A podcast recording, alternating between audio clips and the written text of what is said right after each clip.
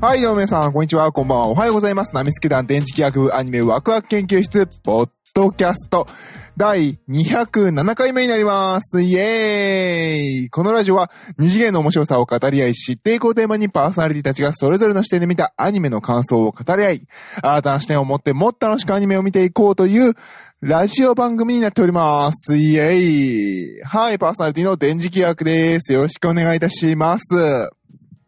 はい、ということでね、えー、今回はね、ちょっとね、早いですね。いつも土日更新なんですけどね、今日は木曜日更新になっちゃうかなっていう感じですけど、まあ、お付き合いいただければと思います。はい、ということで今回が207回目ということで、えー、今回の、えー、ご紹介するタイトルが、泣きたい私は猫をかぶるの感想になります。よろしくお願いいたします。はい。えー、こちらの作品の方はね、YouTube の方では、えー、紹介させていただいたんですけれども、もともとあの、劇場公開予定の作品で、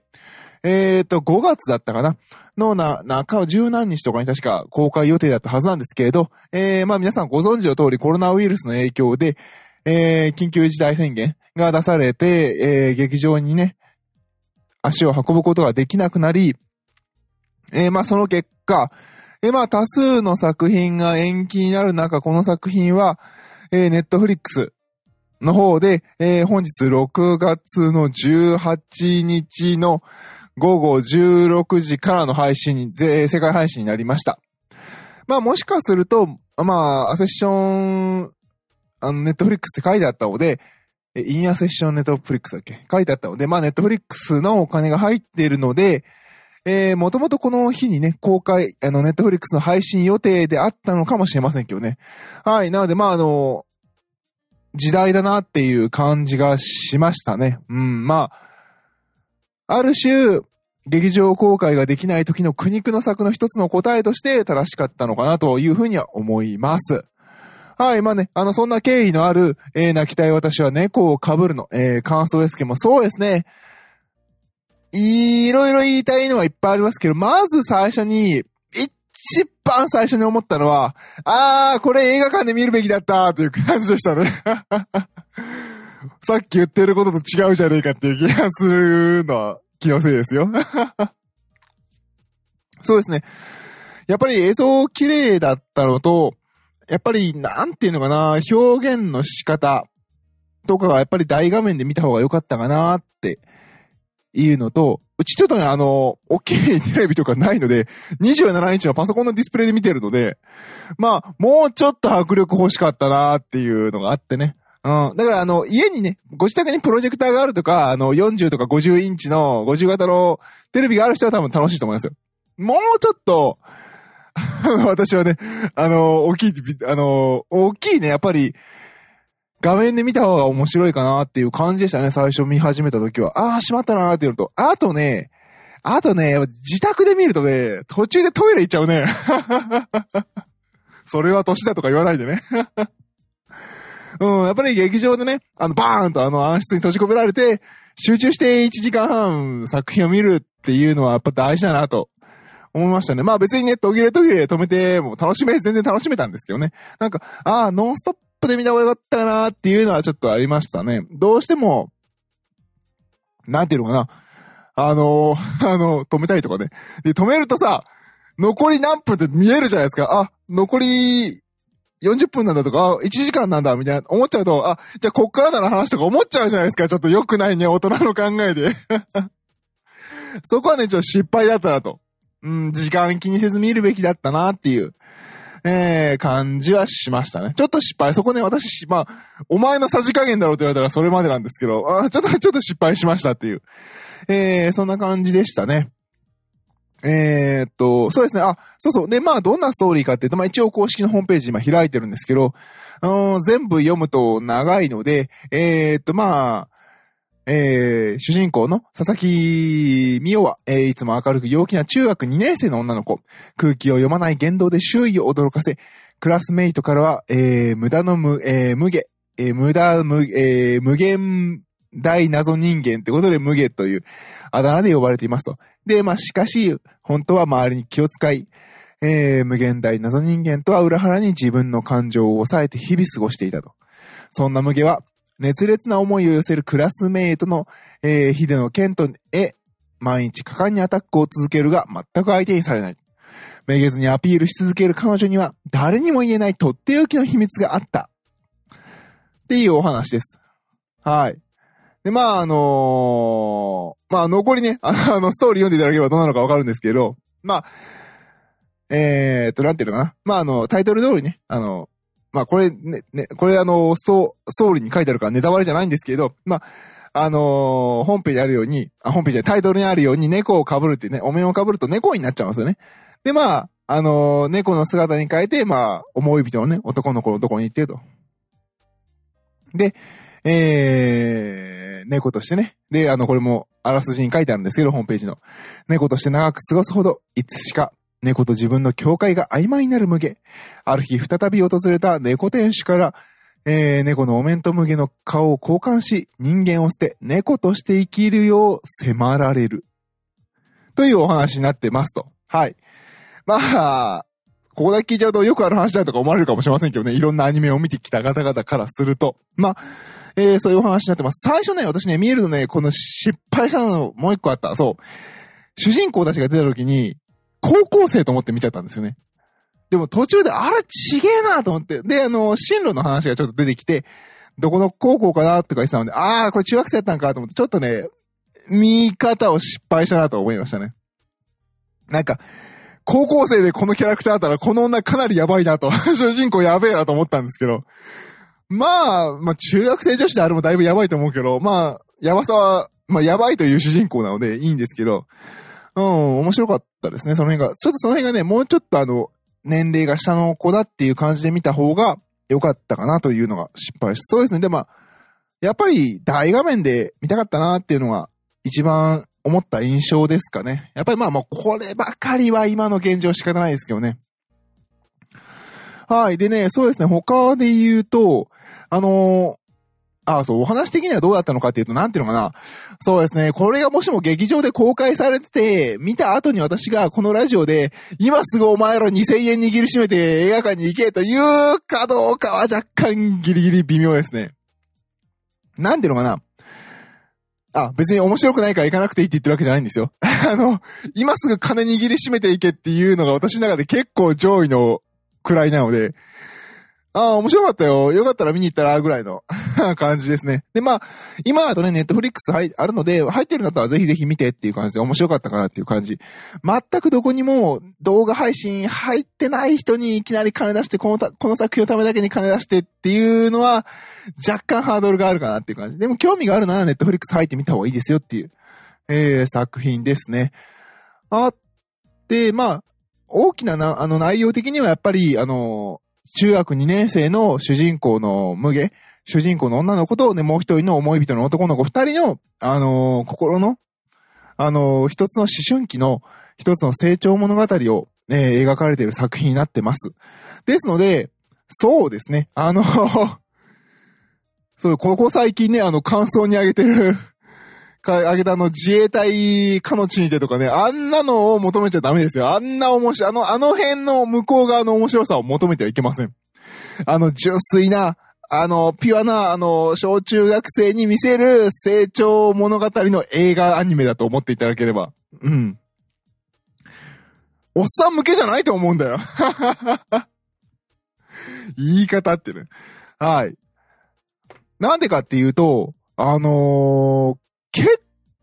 構コミカルにマイルドに作られてるんですよ。いや、最初私も身構えましたよ。あの、いや、最初ね、あの、見たときは、あの、あ、佐藤淳や、ってね、佐藤、あの、佐藤淳一監督と、で、えー、二人連名になってるんですよね。で、あのー、柴山智、あ、柴山智隆さんでいいのか。えー、さ、18年の、あの、ペンギンハイウェイとかの絵コンテされた方なんですけれど、まあ、この二人がやるんだ、へーっていう感じで、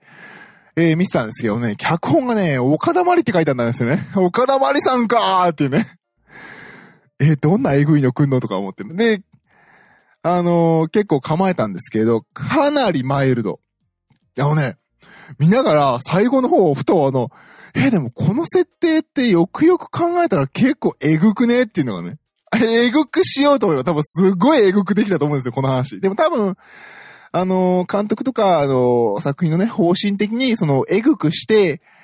大人に突き刺さるか、マイルドにして子供、あの若年層に向けるかで多分若年層に向けたんじゃないかなっていうのが、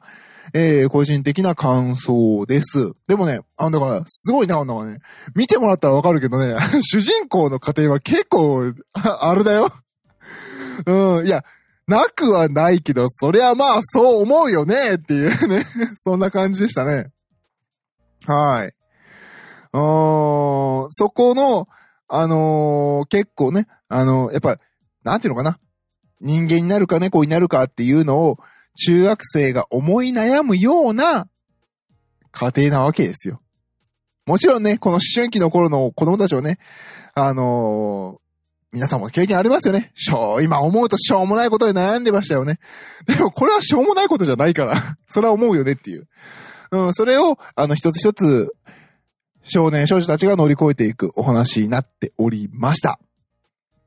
なのでね、あの、あ、これをなんか一瞬物足りないと感じた俺は心汚れてる中は若干感じましたよ。物足りないというか多分ね、そう、あの、岡田マリーさんがこう、いいかにエグいとこ落としてくるんだろうとちょっと考えすぎた感はありましたね。うん。もっとあの、純粋な心で見なきゃいけないですね。若干あの、心洗われた感はありますよ。あ、俺汚れてたみたいなね。はい。で、えー、そうですね。あのー音楽とかもね、あのーなんだっけ、えー、アリアとかね、えー、入っておられた久保田みな、みなでよかったっけ？えー、そうですね、久保田みなさんとか入ってて、主題歌とかもあるんですけど、あのーまあね、あの、私には珍しく、この音楽のここが良くて、この主題歌とこの挿入歌が素晴らしくてどうちゃらっていうのはないです。すっごくあの、自然に、あの、作品内に溶け込んで使われているので、ある意味一番正しい劇版、正しい主題歌の使われ方な感じがしますね。ちゃんと一つの作品に溶け込んでいて、あの、下手に悪目立ちしてないっていうところが、えー良かったのではないでしょうか。うん。まあだから音楽もね、すごい柔らかいタッチの音が多いですしね。で、あの、さっき言ったように、その、多分元はね、この脚本えぐいと思うんだ。脚本、元のはなベースがね。で、それをこう伝わりやすいように飲み込みやすいようにマイルドにマイルドにマイルドにしてるのが、あのー今回ね、名を連ねてる役者さんたちの演技であったりとかね、あのー脚本であったりするのかなと、えー思っております。まあもち、もしかしたらね、岡田まりさんからしたら、いやいや、そんなエグくねえしとか思われる、言われるかもしれませんけど、まあ私はそう感じましたね。あの、多分舞台設定とか、展開的には結構きつくしようと思ったらきつくできたところが、きつくなるかなと思ったらそこまでしなかった。っていうのが印象的でしたね。多分そうする、そこじゃないんだ、ポイントはっていう感じでしたね。そんな、あの視聴者の気持ちをね、バーンと下に叩きつけるような、そんな流れではなかったですね。爽やかな、えー、アニメーションでした。あとはそうですね、あのー私もね、あのー前もよく言ってますけど、この私のめんどくさいオタクですので、あの、そのさっき主人公ね、あのー、むげちゃんがね、あの役者さんがあのー、志田未来さんという、あの、なんていうか、まあ、テレビメインのあの、役者さんでありましてですね。えー、我々、めんどくさいオタクと、我々って言ったらダメだな。私みたいなめんどくさいオタクからするとですね。あのもう、あー、また芸能人声優ね、みたいなね。そんな感じで、えー、一瞬見たんですけれども、いやー、うまいっすね。あの、顔出しの役者さんが、うんこんな風にうまく来られると、それはそれで若干困る感じがするんですけど、っていうくらいうまかったですね。うん、最初はさ、この、志田未来さん以外が、が、もうキャスト見てもらったらわかるんですけど、がっつり固めてるんで、え、やっべえんじゃないとか思ったんですけど、いやー、うまかったですね。お上手でございました。何の違和感もない。はい。もう、やめてっていうくらいね。はい。で、まあ、あの、初めてね、この方は私存じ上げなかったので、えー検索したんですけど、あの、仮暮らしのアリエッティとかやられてたんですね。ああ、ご経験があったんですね。申し訳ございませんっていう、えー感じでございました。他、まあ、ぶっちゃけあのウィキペディアとか見て代表作って書いてあるの一つも見たことないので、なんか何とも言えないんですけど、女王の教室は聞いたことあるっていうぐらいレベルですよ、私は。はい。でもあの全然あの、もしも、あれ、こいつ大丈夫って思ってる方がいるのであれば、あの、大丈夫です。全然大丈夫です。むしろよく、でき、うまい方です。すげえな、多いっていう感じの。えー、いい演技されてますのでね、ぜひぜひ見せてください。逆に言うとね、あの、花江夏樹さんですよ、花江夏樹さん問題が。まあ、問題って、花江夏樹さんの演技は問題ないんですけど、あの、私があの、花井夏樹さんの YouTube チャンネルの花井夏樹チャンネルを見すぎて、花井夏樹さんすげえ爽やかな、まあ、さっき言ったよりこう、マイルドというか爽やかな感じになってるので、役者さんの演技もね、あれこんなに爽やかな人だっけ？みたいな。ちょっと YouTube の花井夏樹さんに引っ張られすぎましたね、見てるときに。うん。まあ、それ以外はね、全然、うまいなっていう感じでしたね。まあ、このレベルの方々にうまいなというのも失礼な感じでしたけどね。はい。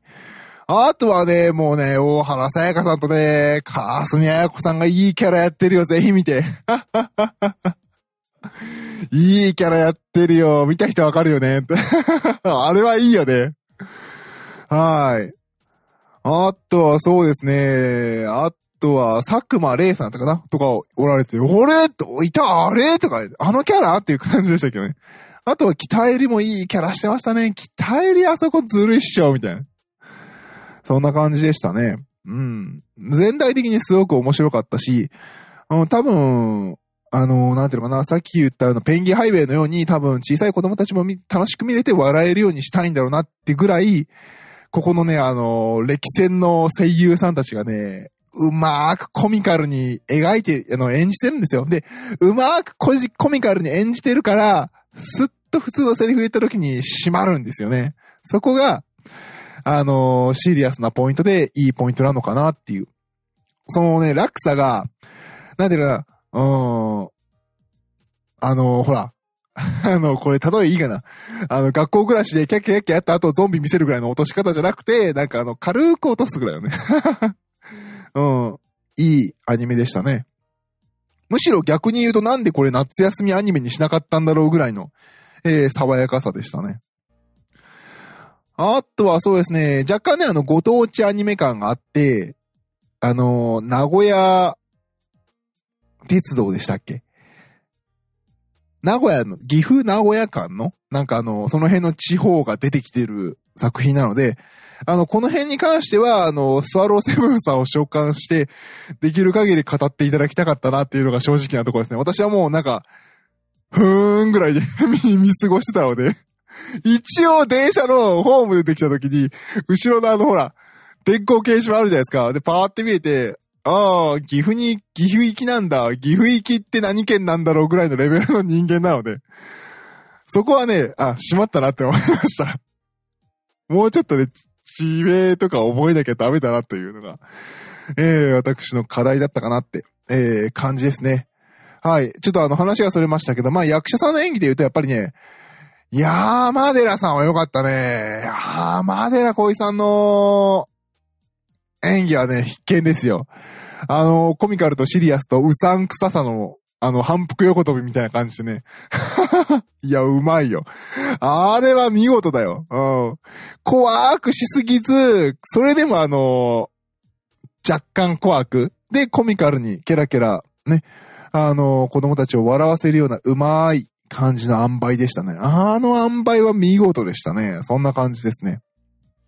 どんなアニメだと思いますよね、そんな言われると。いいアニメでしたね。そんな感じの子供の、えー、中学生の女の子、男の子の、えー、成長物語になっておりました。そんなところかな全部喋ったかなまあね、あの、最初にも言いましたけど、総評すると面白かったです。で、あの、悔しかったのはやっぱり、大きい画面で見たかったなっていう、うん、そんな感じですね。ちょっと家の私の27インチのパソコンディスプレイでは、物足りなかったなっていう感じでしたかね。でね、お、多分ね、こう、さっき言ったように子供たちに見せるのは前提なのかなっていう感じで、あの、音もバーンとか飛ぶのは、ほぼほぼなかったですね。ちょっと物足りなかったので、あの、音量上げましたもん。まあその辺は若干私があのチーム岩波に慣れすぎてる感はあるかもしれないんですけどね。ああいうのもいいかなと、えいうアニメーションでした。はい。まあ、そう、まあさっきも言いましたけど、あの、面白い作品です。えー、中学生の女の子と男の子が、えー、それぞれね、自分の中に持っている悩みだとかを乗り越えていく、そういういいアニメでした。あの、ぜひともね、あの、私みたいに心が汚れてる大人たちに見ていただければね、あの、もっと落とせ、もっと落とせとか思うところに、あまり落ちないところに、あ、俺心汚れてるわぐらいの感じていただければなと思います。はい、えー、なのでね、あの、ぜひぜひ、あの、ネットフリックスに入っている方は、先ほども言いました通り、あの、見てみてください。あの、まあ、最近、梅雨でね、では、まあ、あの、なんていうのかな、あの、コロナでなかなか出歩きづらい、えー、世の中でありますので、あの、お家でね、あの、面白いアニメを楽しんでいただければなと思います。あとね、あのトイレ先行って、あの、止めずに全部ちゃんと見て、私と同じ失敗をしないで、という、えー、作品でした。ちょっともったいない見方しちゃいましたね。はい、ということで今回は、えー、本日、ネットフリックスで、えー、で、えー、配信が開始されました。泣きたい私は猫を被るの、えー、感想でした。どうもありがとうございました。バイバイ。